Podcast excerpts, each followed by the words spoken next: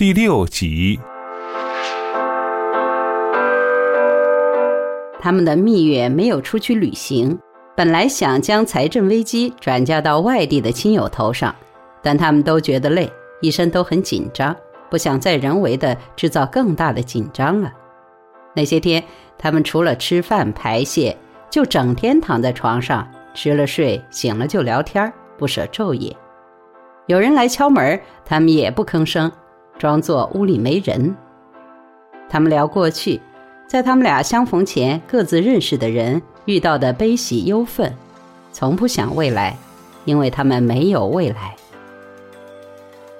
越聊，他们越觉得他们的相识纯属偶然，有太多的因素可以使他们失之交臂，纯粹是一念之差，邂逅了，认识了，一步步发展了。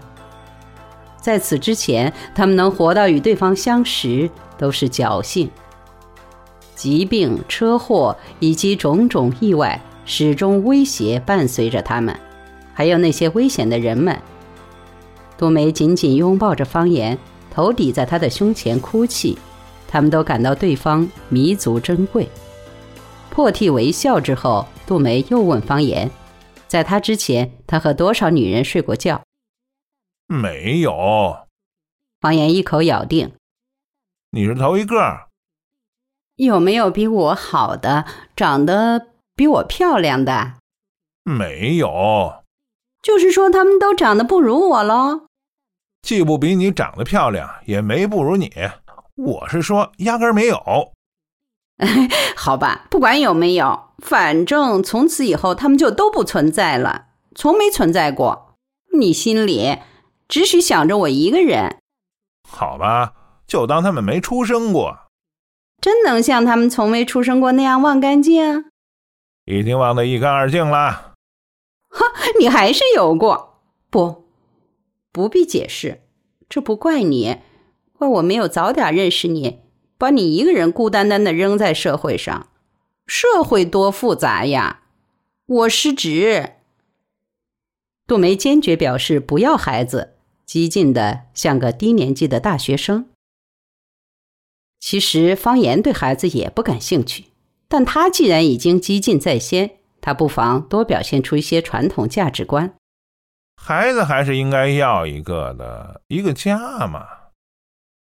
不不，坚决不要！人家说了，有孩子，夫妻感情就淡了。谁说的？人家。他想，也是。有了孩子，你就会对孩子好，不对我好了。我不能容忍我们俩之间会有这么个第三者。还是要，现在可以不要，将来一定得要，否则老了怎么办？将来也不要，永远不要，就我们俩一辈子。老了我伺候你。万一你死在我前头呢？嗯，那我就。先毒死你，然后自己再死。我的天！他们挎着篮子去农贸市场买菜，在一长溜吆喝此起彼伏的菜摊前挑挑拣拣，讨价还价。杜梅不厌其烦的叮嘱小贩：“称给足啊！”那天是星期天，农贸市场的顾客摩肩接踵，其中有不少医院的熟人儿。杜梅见到熟人就大声的打招呼，给人介绍他是他爱人，他就得对人家笑，腾出一只手和那些素昧平生的人握手。杜梅挽着他在农贸市场从头逛到尾，他看着阳光下熙攘的人群，想：这大概就是幸福吧。晚上，贾玲和医院的一帮小护士来他家串门儿。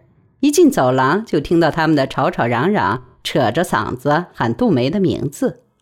找到他们家门，就用脚乒乒乓乓的踢门，然后疯疯癫癫的一拥而入，大说大笑，在屋子里东张西望，看见什么都新鲜。贾玲大声对杜梅抱怨：“怎么搞的？我回家休趟假，你就匆匆忙忙把自己嫁出去了，也不等我把关。”将来吃亏怨谁呀？怨我，怨我。方言对贾玲说：“本来杜梅是想等你回来再说的，可我的魅力实在无法抵挡。”一屋子姑娘大笑，贾玲也笑，横他一眼：“别臭美了，我要在呀，就没你什么事儿了。”对，那就是咱们俩的事儿。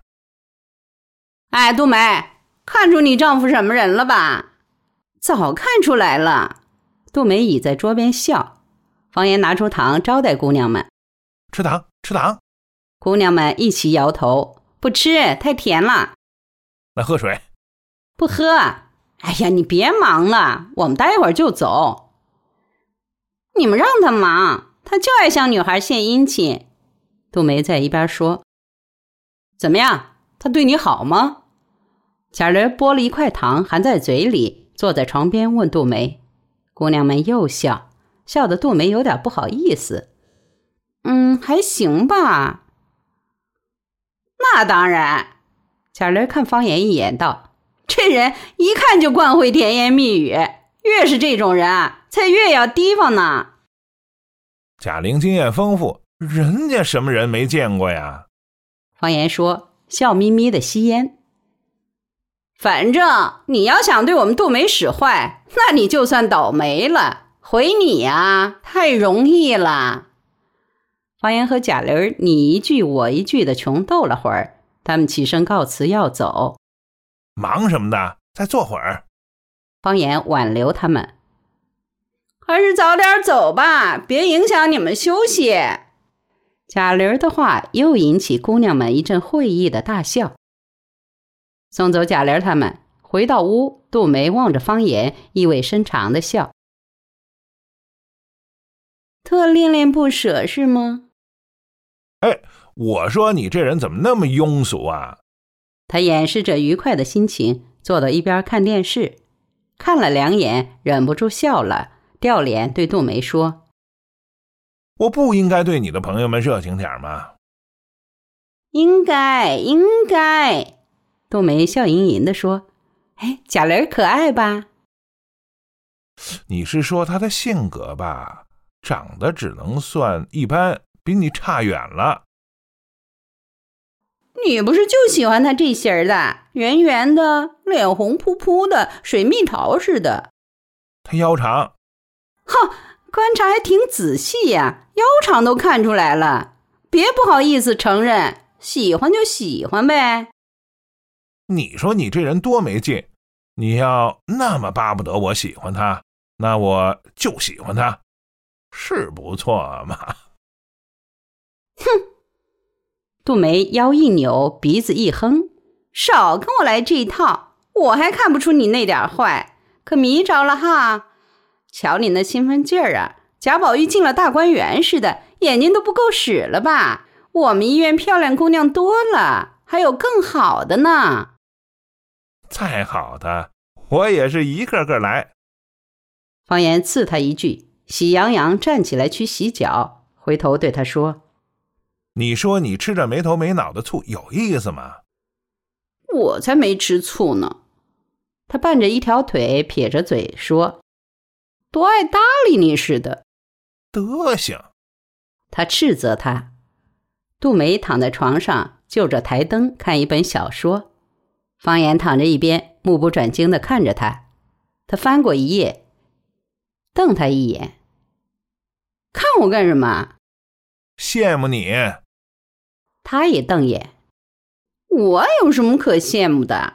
整个一个苦命人儿。”他又看书，端起床头柜上的水杯，喝了口水。能嫁给我，不该羡慕？真是傻人有傻福气，居然能找着我这样的。还不费吹灰之力，得了吧，别自我感觉良好了。他笑，眼珠一转，放下书，偏脸盯着他道：“哦，还想着呢，特替贾玲遗憾是吗？没关系，你去跟他说说，让他当二房，我没意见。别学的这么下流好吗？这不像你。”他又举起书。虽然眼睛盯着书，可脸渐渐的红了。他撂下书，埋头钻进他被窝，喃喃地说：“就不许你觉得他好。”